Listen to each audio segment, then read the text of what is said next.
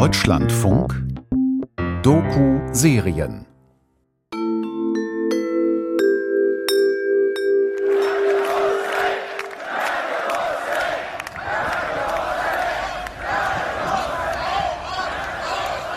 Wir wollen dazu beitragen, dass dieser unseligen Kanzlerin der ihr gebührende Empfang bereitet wird. Wer mich liebt, soll Deutschland verlassen!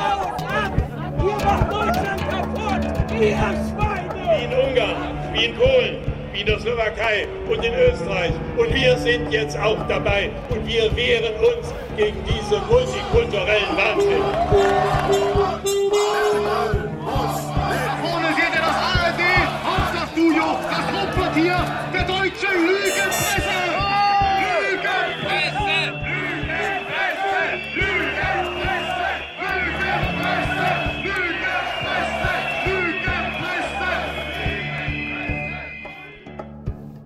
Deutsche Gründlichkeit ist super, aber es wird jetzt deutsche Flexibilität gebraucht.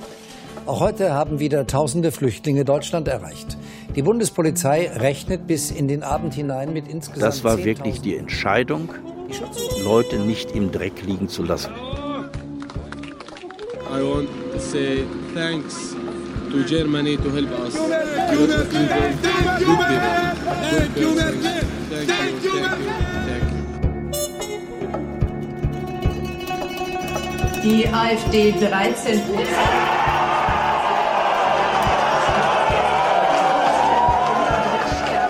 Und liebe Freunde, diese Bundesregierung, die gebildet wird, wie immer sie aussieht, sie kann sich warm anziehen. Wir werden sie jagen. Wir werden Frau Merkel oder wen auch immer jagen. Und wir werden uns unser Land und unser Volk zurückholen.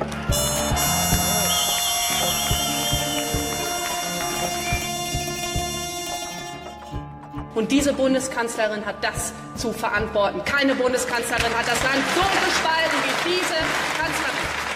Burkas, Kopftuchmädchen und alimentierte Messermänner und sonstige Taugenichtse werden unseren Wohlstand, das Wirtschaftswachstum und vor allem den Sozialstaat nicht sichern. Ich muss ganz ehrlich sagen, wenn wir jetzt anfangen, äh, uns noch entschuldigen zu müssen dafür, dass wir äh, in Notsituationen ein freundliches Gesicht äh, zeigen, dann ist das nicht mein Land.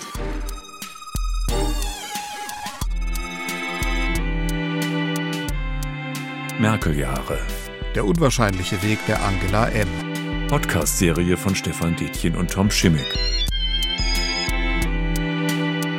Folge 6 Zeit der Brüche. Angesichts der Lage im Blick auf die Flüchtlinge uns heute hier kurzfristig getroffen. Ich freue mich sehr, dass äh, Berlin, Werner Feimann 15. September 2015. Wir haben in den letzten Tagen in einer akuten Notsituation am Freitag der vergangenen, der, also vorigen Freitag und dann noch eine Woche zurück, eine Entscheidung getroffen, äh, die äh, als eine humanitäre Ausnahme ja auch bezeichnet wurde. Welches Deutschland hatte Angela Merkel an diesem Tag vor Augen? Eine Antwort könnte ihre erste Regierungserklärung bieten, abgegeben zehn Jahre zuvor, im Herbst 2005. Und meine Damen und Herren, noch etwas spüren wir in diesen Stunden, etwas, das unser Land auszeichnet.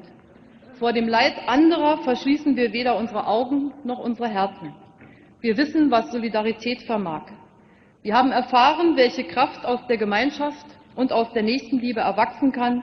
Wir sind uns bewusst, dass ein Volk mehr ist als eine lose Ansammlung von Individuen. Und welches Deutschland will Ihre Partei, die CDU? Es ist die Partei, zu deren Identität es jahrzehntelang gehört hatte, das Land als ethnische Volksgemeinschaft zu definieren und zu schützen gegen Migranten, Flüchtlinge, Einwanderer. Die Bundesrepublik Deutschland ist kein Einwanderungsland kann es auch nicht werden. Die noch 1992, als in Deutschland mancherorts ein rechter Mob loszog, um sogenannten Fremden das Dach über dem Kopf anzuzünden, zusammen mit FDP und SPD das Grundrecht auf Asyl einschränkte. Unsere Bürger sind weder ausländerfeindlich, noch wollen sie Extremisten nachlaufen. Aber sie erwarten von den in der Demokratie Verantwortlichen, dass als dringlich erkannte Probleme, so gut es geht, gelöst werden. Und haben Sie denn damit so ganz Unrecht?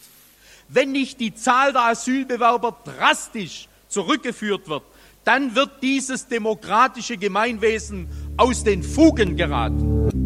Nach dem Ende der Ära Kohl will eine rot-grüne Koalition das christdemokratische Dogma überwinden. Also da muss man mehr als Tomaten, da muss man meines Erachtens Bierkrüge auf den Augen haben, damit man behaupten kann, wir wären kein Einwanderungsland. Rot-Grün betreibt den Untergang unseres Volkes im Vielvölkerstaat. Es beginnt eine machtvolle Demonstration des Willens von Bürgern zu werden. Und genau das wollen wir organisieren. 1999 mobilisieren Roland Koch und die hessische CDU im Landtagswahlkampf mit einer Unterschriftenkampagne gegen Pläne zur Einführung einer doppelten Staatsbürgerschaft. Weil ich verhindern möchte, dass durch äh, Mohammedaner eine Unterwanderung äh, der christlich-abendländisch-humanistischen Kultur erfolgt. Und die, die untergraben unseren Staat irgendwann einmal. Auf CDU-Versammlungen in hessischen Dörfern schlägt mir fröhlich schunkelnder Fremdenhass entgegen. Ich denke mir, Deutschland sollte doch nicht so jeden reinlassen. Der Streit um das Staatsbürgerschaftsrecht ist das Thema des hessischen Landtagswahlkampfs geworden. Stimmen aus einer ARD-Reportage. Ich finde das eine absolute Schweinerei, was hier läuft. Wenn da so viele Türken hier in Limburg, das gibt's ja bald nicht wieder. Das sehe ich nicht ein. Entweder ich bin das oder ich bin das. Fertig. Angela Merkel ist zu diesem Zeitpunkt Generalsekretärin der CDU. Und schlägt ganz andere Töne an als die Flüchtlingskanzlerin des Jahres 2015. Diese Unterschriftenaktion Ja zur Integration, Nein zur doppelten Staatsbürgerschaft hat deutlich gemacht, dass man in Deutschland nicht Politik an den Menschen vorbeimachen kann. Es ist uns gelungen, im Zusammenhang mit der, den Plänen der rot-grünen Bundesregierung die generelle doppelte Staatsbürgerschaft einzuführen, Millionen von Menschen zu mobilisieren gegen dieses Projekt. Es geht einmal um Menschen, die uns brauchen und auf der anderen Seite geht es um Menschen, die wir brauchen. Und da muss man natürlich darüber sprechen, dass es den Missbrauch des Asylrechts gibt. Da muss man natürlich sagen, die Folge kann nur sein Steuerung und Begrenzung von Zuwanderung.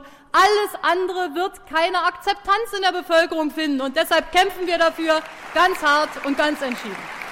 Und natürlich war der Ansatz zu sagen, jetzt machen wir hier mal Multikulti und leben so nebeneinander her und freuen uns übereinander, dieser Ansatz ist gescheitert. Absolut gescheitert. Ladies and gentlemen, welcome in Munich. Please go to the train just opposite the same platform. We welcome. Ich wollte einfach die Flüchtlinge willkommen heißen. Und zu zeigen, dass es nicht nur rechte Menschenfeinde gibt, sondern auch viele Leute in Deutschland, die die Flüchtlinge unterstützen wollen.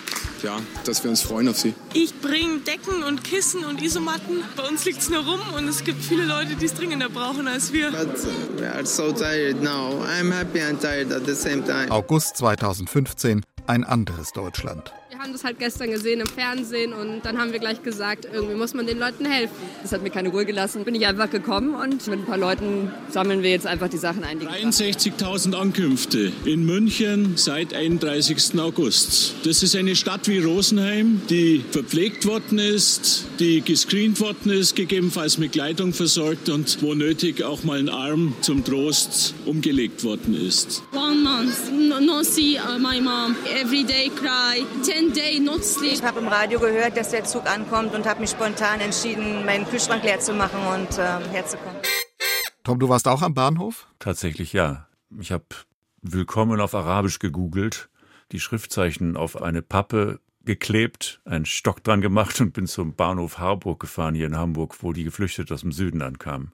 Es war keine Minute überlegt, es war so aus dem Moment heraus. Und es war ein bisschen absurd, wie wir da standen und klatschten. Ich glaube, so ein bisschen wie das Klatschen für die, für die Krankenpfleger während der Corona-Zeit. Hatte auch was Hilfloses. Aber ich war froh, dass ich da war, tatsächlich. Und du? Für mich ist am eindrucksvollsten die Erinnerung an das Lageso in Berlin, das Landesamt für Gesundheit und Soziales, wo die Flüchtlinge sich registrieren mussten und wo die über Wochen zunächst in glühender Sommerhitze, dann wurde es immer mehr kalt, im Regen, in der Kälte stehen mussten und stehen gelassen wurden von der Stadt. Und da kam die Zivilgesellschaft und hat denen Wasser gebracht, Decken gebracht, Im Gegensatz dazu ist mir dann später ein Besuch in Paris in Erinnerung, wo Tausende von Flüchtlingen an der Seine mitten in der Stadt kampierten in Zelten. Oben saßen die jungen Leute in Straßencafés und haben Wein getrunken. Unter ihnen saßen die Flüchtlinge und haben sprichwörtlich mit den Ratten dort zusammen kampiert. Und das ist in Deutschland verhindert worden. Ich glaube, das ist eines der Ergebnisse dieses Sommers. Die entscheidende Weichenstellung 2015 auf der Ebene die Zivilgesellschaft, die Menschen, Bürger aus allen Schichten der Gesellschaft, aus allen sozialen Gruppen wollten solche Zustände, wie wir die in anderen Ländern gesehen haben, nicht. Die wollten, dass die Leute, die hierher kommen und Schutz suchen, menschenwürdig versorgt werden. Ich fand mein Land damals wirklich ausgesprochen sympathisch. Das war ein gutes Gefühl, dass man sich kümmert, auch wenn natürlich immer auch so ein bisschen der Verdacht war, man will sich gut fühlen, man spielt sozusagen den, den Wohltäter. Es ist immer auch ein Hauch Zweifel da, aber ich glaube, es war auch ein Reflex gegen diese ewige Rhetorik, gegen die sogenannten Gutmenschen. Und ich habe das auch in Bayern erlebt, in dem Sommer und danach, wie sich auf den Dörfern, wo ein Teil meiner Familie lebt, die Menschen zusammengetan haben. Der katholische Priester, der evangelische Pfarrer, Ärzte, Bauern, die Handwerker aus dem Dorf und die Flüchtlingshelferkreise gegründet haben, die zum Teil bis heute noch aktiv sind und sich um Leute kümmern. Und das ging ja auch weit über den normalen grün-alternativen Kreis hinaus. Ja, das war übergreifend. Das war eine Bewegung, die ja dann auch die CSU später gespürt hat, als sie versucht hat, dann den Gegenkurs einzuschlagen und die Rhetorik aufzudrehen gegen die Politik Merkels und gesehen hat, dass da in ihrer Stammklientel auf dem Land, bei den Katholiken, im Bürgertum, die Leute das nicht mehr mitmachen, weil die sich eben seit 2015 zum Teil engagiert haben. Das heißt, es war eigentlich bürgerlich im besten Sinne, aber es hat halt auch relativ bald getrennt zwischen denen, die da mitfühlten und denen, die das als absolute Zumutung empfanden. Ich werbe dafür, für meinen Weg Verbündete zu haben. Ich weiß, dass das für viele schwer ist, was viele auch Ängste haben, Sorgen haben. Wie soll das enden? Ich weiß, dass wir dafür ganz hart arbeiten müssen, aber ich habe die Zuversicht und ich habe den Optimismus, dass das geschafft werden kann. Wie und lange? das leitet mich.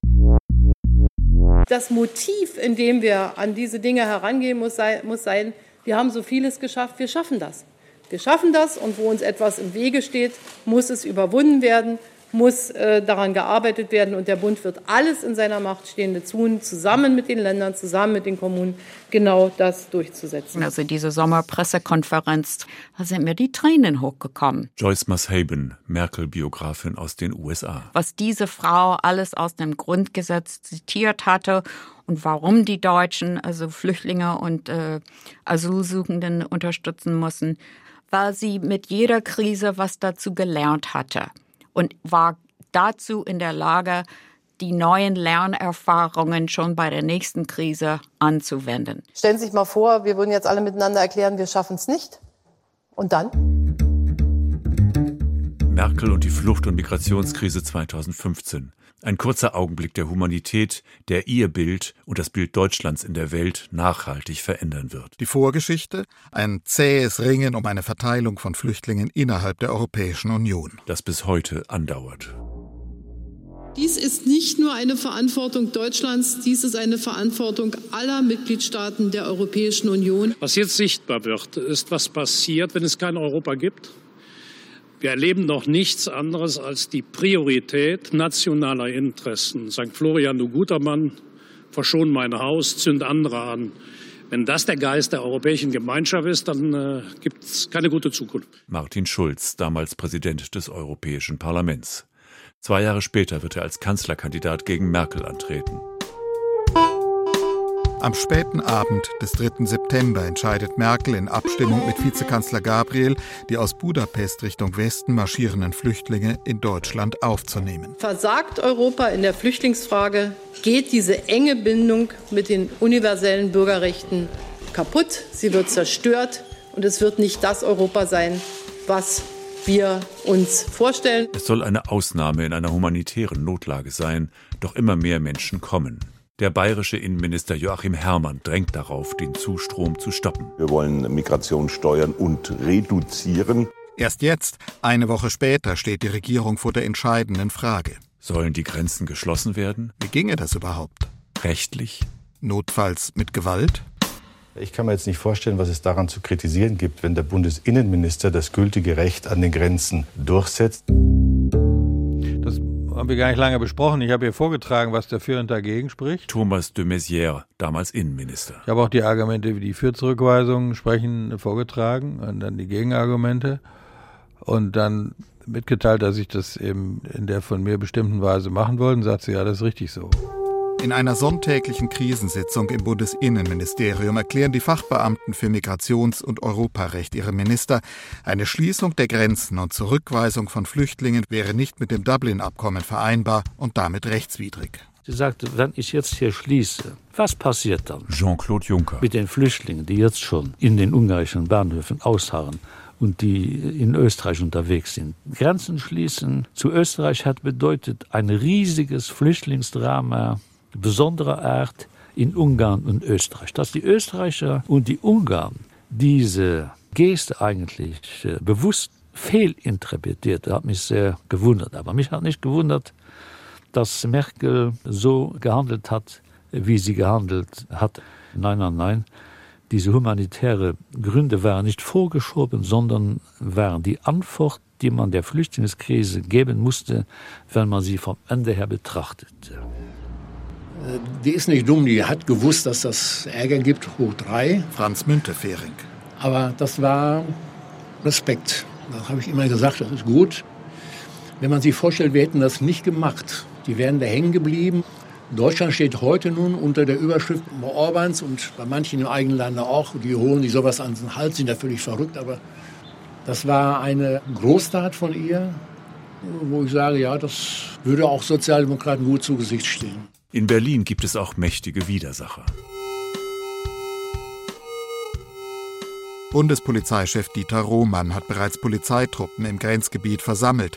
De Maizière und Merkel aber entscheiden, ein Einsatz von Wasserwerfern und bewaffneten Bundespolizisten gegen geflüchtete Familien mit Kindern kommt nicht in Frage. Die Spitzen der Sicherheitsbehörden machen in vertraulichen Hintergrundgesprächen Stimmung gegen die Politik der Regierung. Der Chef der Bundespolizei und der Chef des Bundesamts für Verfassungsschutz waren der Meinung, dass Zurückweisungen hier richtig gewesen wären. Ja, richtig, die Situation hat sich zugespitzt. Entscheidend wird sein, wie kriegen wir den Zustrom bewältigt. Für die Kommunen vor Ort, für die Polizei, für alle Beteiligten. Herr Minister, mit Verlaub. Wenn Sie immer noch glauben, dass eine Situation wie diese in ihrer Unberechenbarkeit handhabbar bliebe, dann täuschen Sie sich. Der ARD-Spielfilm Die Getriebenen rekonstruiert, wie die Chefs des Verfassungsschutzes, der Bundespolizei und des BKA rebellieren. Sie können mir aber glauben, die Kanzlerin und ich werden Ihre Anmerkungen hochgewichten. Dann folgen Sie bitte dieser Gewichtung. Tun Sie das, was nicht Ihrem politischen Willen entsprechen mag, aber sicherheitspolitisch zwingend geboten ist. Schließen Sie die Grenze. Führen Sie Grenzkontrollen durch. Andernfalls werden Sie und die Kanzlerin sich möglicherweise in Zukunft sehr unangenehmen Fragen stellen müssen. Meine Herren, vielen Dank für Ihre Zeit. Wir bleiben in Kontakt. Äh, das waren sehr kurze Telefonate mit beiden Beteiligten, weil die Bundeskanzlerin sehr klar gesagt hat, dass sie nicht will, dass zurückgewiesen wird. Wir können das unmöglich mittragen. Das werden wir auch nicht. Wir werden nach Recht und Gesetz handeln. Wir werden immer tun, was unser Amt von uns verlangt. Hans-Georg Maaßen wird 2018 aus seinem Geheimdienstjob entlassen. Heute kandidiert er als CDU-Direktkandidat für den Bundestag einfach sagen, wir sind in der Lage, die alle zu integrieren, da verkennt man die Realitäten. Die Realitäten sind anders. Und wer die Realität nicht als Realität wahrnimmt, ist nicht in der Lage, die Probleme zu lösen. Erklärt Maaßen im ZDF. Der Hintergrund war gewesen, wie Sie äh, wissen, dass ich in den 70er Jahren in die Junge Union und danach in, in die CDU eingetreten bin. Und da hatte die CDU eine ganz andere Ausländerpolitik gehabt. Ich habe ja selbst an der Ausländerpolitik nach 1990 mitgewirkt, habe das Asylgrundgesetz mitgeändert, Artikel 16a. Das Problem besteht ja darin, dass äh, eine Regel außer Kraft gesetzt wurde, aber kein Plan da ist, wie man äh, diese Dinge jetzt bewältigen soll. Das ist das Problem. Es war ein Fehler. Auch Horst Seehofer, bayerischer Ministerpräsident und CSU-Chef, heizt im Sommer 2015 die Opposition gegen die Politik der Kanzlerin an. Wir sind der festen Überzeugung, dass diese große historische Aufgabe die Integration von Flüchtlingen in unserem Land, dass äh, auch die Zustimmung der Bevölkerung nicht auf Dauer zu haben sind, wenn wir nicht zu einer Obergrenze für die Zuwanderung bei den Flüchtlingen kommen. Der Streit um eine Obergrenze für die Aufnahme von Schutzsuchenden droht, die Union zu sprengen. In der Bundestagsfraktion gärt es, Unterschriftenlisten kursieren. Fraktionschef Volker Kauder, Verteidiger des Merkel-Kurses, hat Mühe, seine Leute zusammenzuhalten. So, mir ist nicht mehr zum Lachen zumut. Es geht so nicht weiter.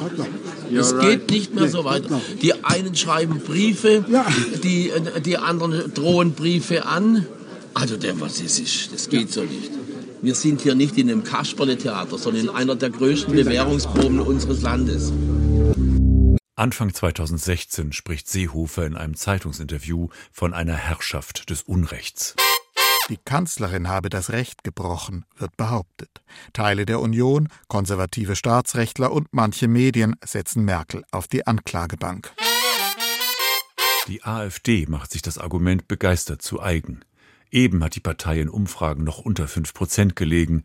Der Zorn gegen Merkels Flüchtlingspolitik aber wird für die Rechten zum politischen Jungbrunnen. Und über allem thront eine Kanzlerin, die in 15 viel zu langen Regierungsjahren den Rechtsbruch zum politischen Prinzip gemacht und unser Land in Europa zunehmend isoliert hat. Der Vorwurf des Rechtsbruchs ist bis heute ein Leitmotiv der AfD. Merkel versucht derweil, Flucht und Migration nach Europa mit einem Netzwerk internationaler Abkommen einzudämmen. Die Türkei als Schrankenwärter an der Außengrenze der EU. Merkel entdeckt Afrika. Das heißt, indem wir gemeinsam mit Ihnen für Ihre Länder arbeiten, schaffen wir auch wieder mehr Sicherheit für uns. Die Instrumente, Entwicklungsgelder, Militärhilfe, Partnerschaftsabkommen mit den Subsahara-Staaten. Dazu die Verschärfung der Abschiebepraxis in Deutschland. Ausgerechnet an meinem 69. Geburtstag sind 69, das war von mir nicht so bestellt, Personen nach Afghanistan zurückgeführt worden. Das liegt weit über dem, was bisher üblich war. Ab 2017 sitzt Horst Seehofer als Innenminister an Merkels Kabinettstisch in Berlin und treibt den alten Konflikt um die Zurückweisung von Schutzsuchenden an den Grenzen auf die Spitze. Es geht um einen grundlegenden Dissens, nämlich dass wir diese nationale Lösung wollen, es sei denn, europäisch kommt es zustande. Und die CDU will jedenfalls die Spitze offensichtlich diese nationale Lösung nicht. Die Unionsparteien stehen im Sommer 2018 vor dem Bruch. An der CSU-Basis brodelt es. In Berlin greift Merkel zum Nothammer. Wenn die Maßnahme in Kraft gesetzt würde, dann würde ich sagen, ist das eine Frage der richtigen Kompetenz. Erst im Herbst 2018 dreht die CSU bei. In München gibt es Massendemonstrationen. Ein Mitglied der CSU-Führung erzählt später, Markus Söder habe sich das angeschaut und gesehen, dass da Nonnen und Chefärzte mitlaufen, die Kernklientel seiner Partei. Söder habe das als sein politisches Nahtoderlebnis bezeichnet und das Steuer herumgerissen. Somewhere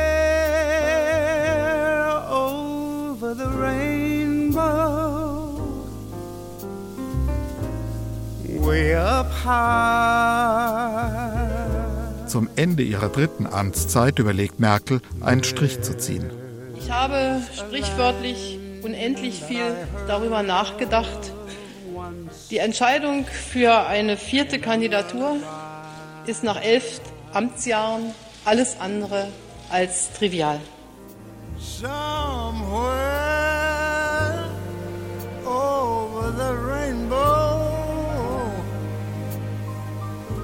skies are blue.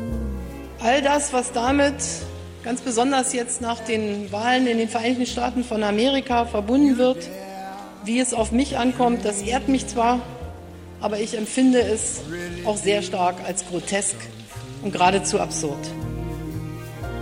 Someday I wish upon a star and wake up where the clouds. Jetzt sind wir ja gleich bei 2025. Stellen Sie sich mal vor, das ist, führt uns.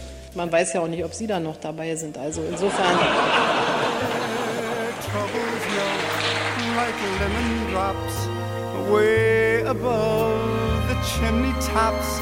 That's where.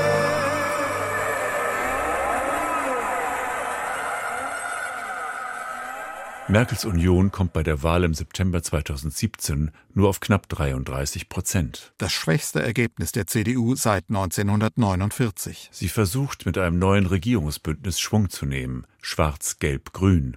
Doch diese Jamaika-Koalition scheitert. Es hat sich gezeigt, dass die vier Gesprächspartner an der FDP keine gemeinsame Vorstellung von der Modernisierung unseres Landes und vor allen Dingen keine gemeinsame Vertrauensbasis entwickeln konnten. Alle in den Bundestag gewählten politischen Parteien sind dem Gemeinwohl verpflichtet. Sie dienen unserem Land.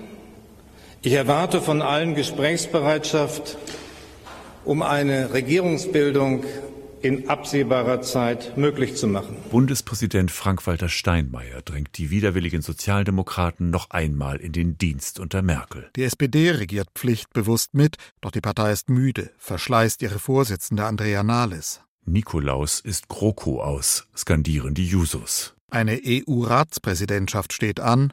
Der Laden muss laufen. Ich wurde nicht als Kanzlerin geboren. Ja, damit weiche ich in einem ganz erheblichen Maße von meiner tiefen Überzeugung ab, dass Parteivorsitz und Kanzleramt in einer Hand sein sollten. Das ist ein Wagnis, keine Frage. Im Oktober 2018 kündigt Angela Merkel an, die Führung der CDU abzugeben. Der Anfang vom Ende einer Ära. Aus den eigenen Reihen kommen Abgesänge. Wir sind in einer ganz schwierigen Situation. Das hängt nach meinem äh, Eindruck aber vor allem damit zusammen, dass sich seit Jahren äh, über dieses Land äh, wie eine, wie ein, wie ein Nebelteppich äh, die, die Untätigkeit und die mangelnde Führung durch die Bundeskanzlerin äh, legt. Es kann so nicht weitergehen. Bundeskanzlerin Merkel hat nach einem erneuten Zitteranfall Zweifel an ihrer Gesundheit und Arbeitsfähigkeit zurückgewiesen.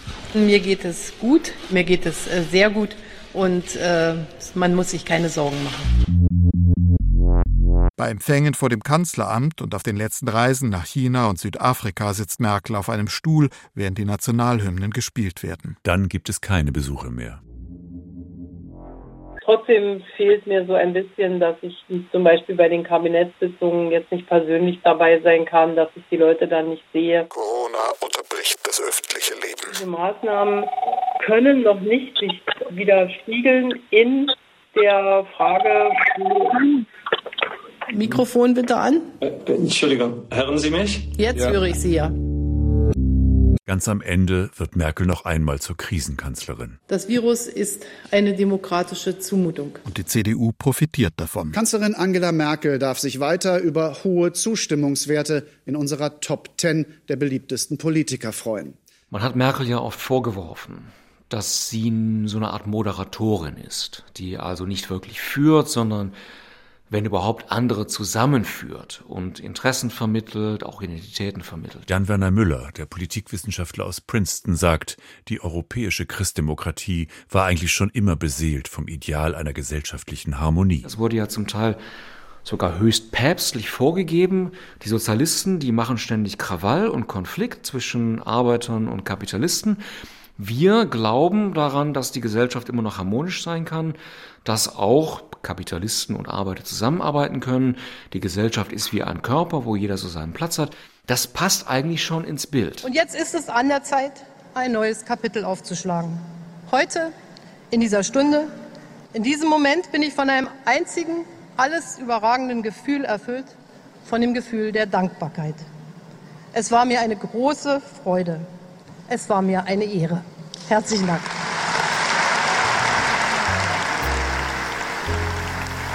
Birds fly over the rainbow. Why, you know, why can't I?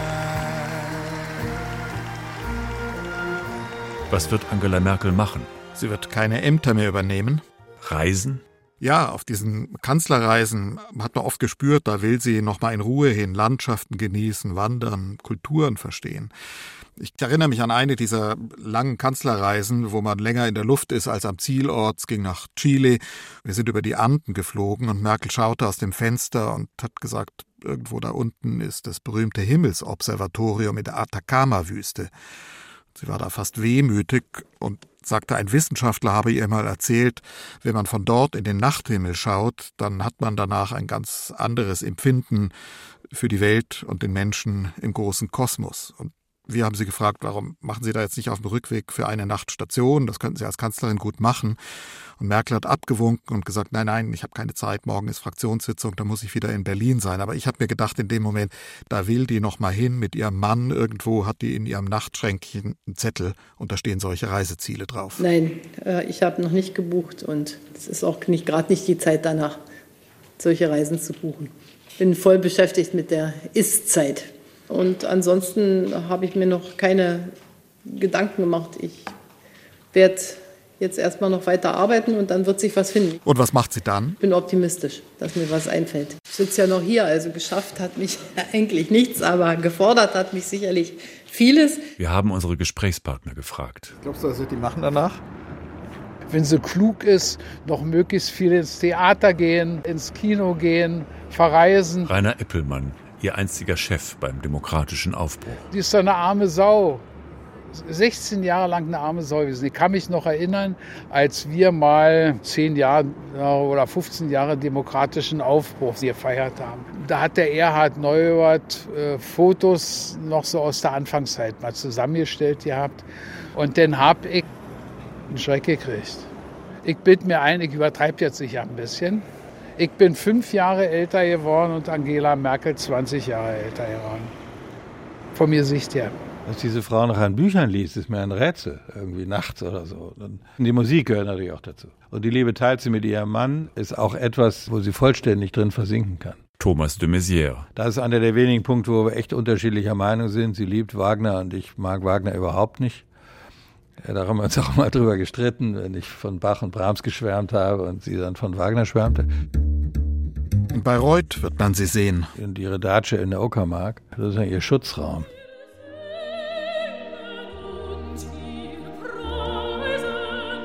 Weil auch heute für mich eigentlich immer noch so eine Sehnsucht danach ist, bei allem, was ich tue, eine Verbundenheit zur Erde, zum Boden, zu irgendwie zu der Natur zu haben.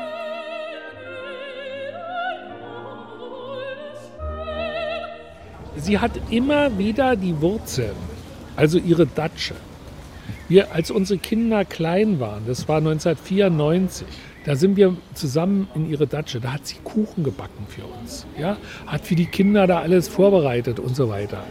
Es war unglaublich. Hans-Christian Maas, Ihr Kollege zu Zeiten der letzten DDR-Regierung. Es war ein ganz normales, kleines Häuschen, so wie sich DDR-Bürger das machten, was eben innen nett eingerichtet war, wo man, wenn man in Ostberlin wohnte, am Wochenende rausfuhr, um mal die Füße lang zu machen. Rückkehr nach Templin, dorthin, wo unsere Spurensuche begann. Ja, mein Name ist Detlef Tabbert. Ich bin Bürgermeister der wunderschönen Stadt Templin hier im Nordosten Brandenburgs.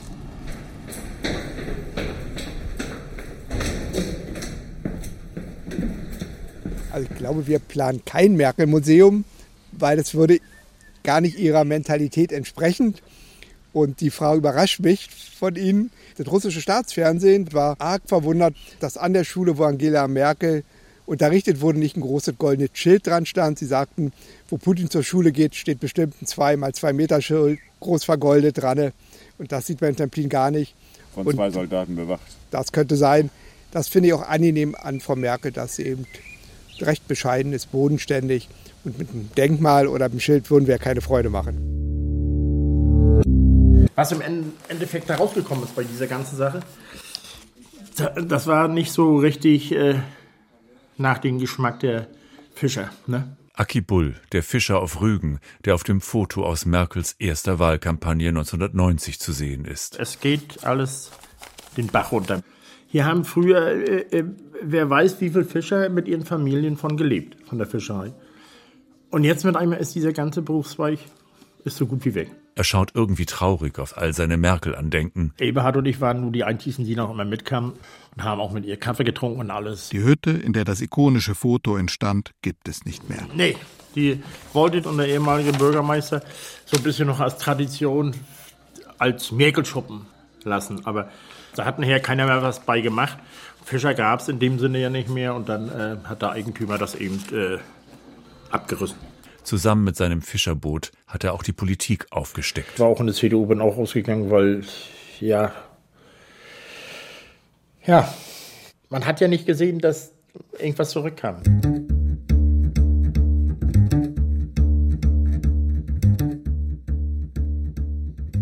Aber ich habe während der Flüchtlingskrise mir oft gedacht, das ist doch eine tolle Frau.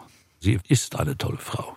Jean-Claude Juncker, mit dem wir in Brüssel gesprochen haben. Ich habe äh, ein wirklich über die Parteigrenzen äh, hinweg, weil Parteigrenzen spielen in Europa eine untergeordnete Rolle, das Gefühl, dass sie zu mehreren freundschaftliche Gefühle entwickelt hat, zu mir jedenfalls, weil wir haben uns ja nicht nur über Politik unterhalten. Als meine Mutter starb, hat sie angerufen, als mein Vater starb, hat sie angerufen, als äh, ihre Mutter starb, hatte ich mit ihr geredet, also über das politische hinaus gab es und gibt es äh, Beziehungen, über die zu reden in der Öffentlichkeit mir eigentlich nicht zusteht. Aber es sind herzliche Beziehungen, die ich mit ihr hatte und habe.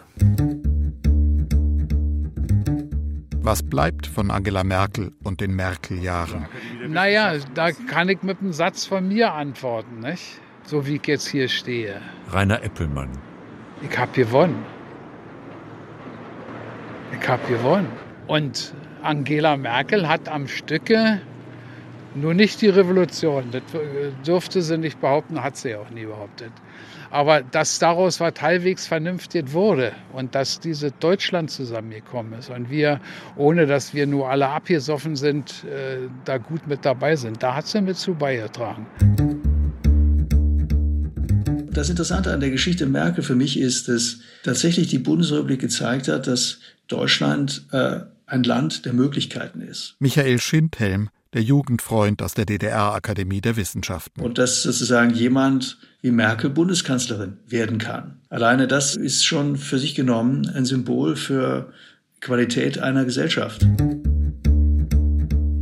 Sie hinterlässt in Anführungszeichen zunächst einmal Merkel-Wählerinnen und Wähler. Ruprecht Polenz, Merkels erster CDU-Generalsekretär. Und ob die einsam bleiben oder sich jemanden anderen zuwenden oder bei der Union bleiben, das liegt jetzt auch sehr stark an der Union selbst. This is all wrong. People are suffering. People are dying. Entire ecosystems are collapsing. Wie fühlt euch, wenn ihr PolitikerInnen habt, die diese Krise und Krisensituation nicht mit guten Gesetzen begegnen, sondern sie vielmehr noch verschlimmern? Sommer 2021, Demo von Fridays for Future in Hamburg. Was denkst du über Angela Merkel? Über Angela Merkel? Okay, warte. Willst du was sagen? Willst du zuerst? Ja, also ich finde, dass sie auf jeden Fall noch an der Klimapolitik weiterarbeiten muss. Ist fragwürdig, ne? Also sie hat irgendwie Physik studiert und ist eigentlich wissenschaftlich die mit der Expertise, die verstehen müsste, was das Problem ist. Und dafür ist verdammt wenig passiert. So. Ja, ich denke auch, dass ziemlich wenig passiert ist. Ich finde bei Angela Merkel erstaunlich, dass sie ja 2005 ein bisschen mit dem Image angekommen ist, so eine Klimakanzlerin zu sein. Und dann ist gar nichts passiert. Und dafür hat sie den Job auch ganz schön lange ausgeübt, dass verdammt wenig passiert ist. Was hältst du von Angela Merkel? Ich freue mich auf Baerbock. Ich bin da raus. Ich sage da nichts. Eine neue Generation zieht Bilanz.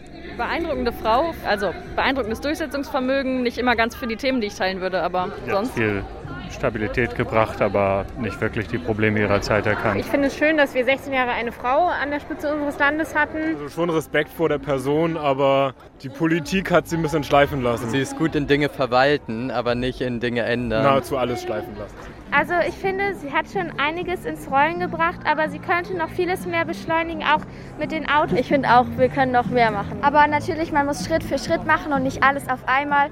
Und wenn wir das jetzt alle durchziehen und die Zähne zusammenbeißen, schaffen wir das auch, wenn wir jetzt alle zusammenhalten.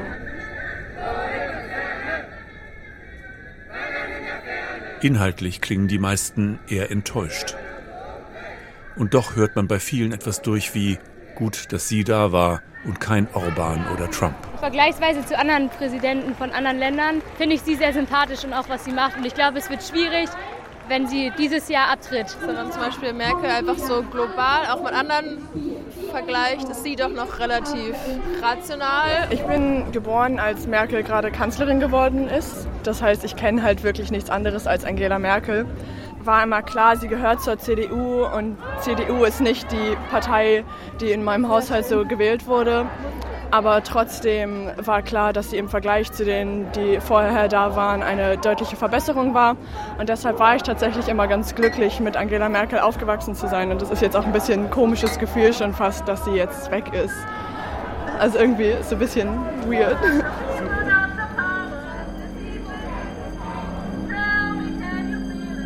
No complaints and no regrets. I still believe in chasing dreams and placing bets. But I have learned that all you give is all you get. So give it all you've got. Wie werden die Entscheidungen der Zukunft verhandelt, erstritten, erkämpft? Wird sich die liberale Demokratie behaupten? Ja, sie ist die letzte evolutionäre, sie ist die letzte friedliche Chance für unser Vaterland. Aber ich bin überzeugt, dass diese Herrschaft des Unrechts und die Herrschaft der Angst nicht das Ende der deutschen Geschichte sein werden. Welche Rolle wird China in der Welt spielen? Chinese President Xi Jinping has ordered the army to be ready to act at any second, stressing on full-time combat readiness. 碰得头破血流。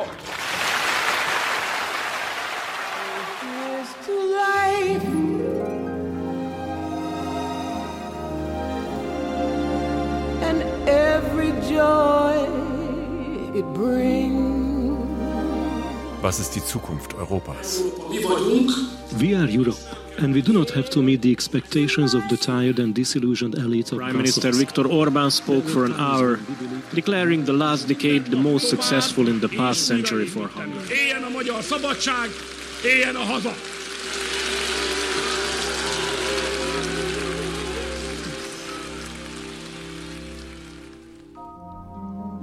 May all your storms be weather. Merci, Madame Merkel. Mais Madame Merkel, Madame Merkel, les choses sont très claires. Nous sommes en opposition totale. Marine Le Pen, Präsidentschaftskandidatin in Frankreich. Je suis l'anti-Merkel. Wir sind der totale Gegensatz.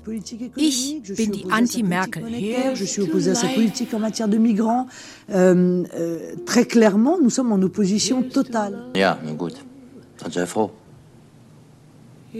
Du bist doch kein Kind mehr, Paula. Es gibt eben Dinge, die nicht gehen. Du kannst nicht alles haben. Wenn du was von Philosophie verstehen würdest, dann würde ich jetzt sagen, Ideal und Wirklichkeit gehen nie übereinander. Ein Rest bleibt immer.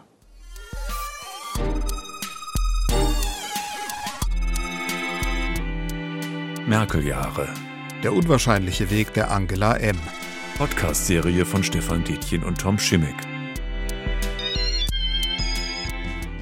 Folge 6 Zeit der Brüche. Es sprachen Annette Borchert und die Autoren. Ton und Regie Tom Schimmick, Redaktion Wolfgang Schiller. Dankeschön. Schöne Grüße, wo immer Sie auch sitzen und uns hören. Eine Produktion des Deutschlandfunks 2021.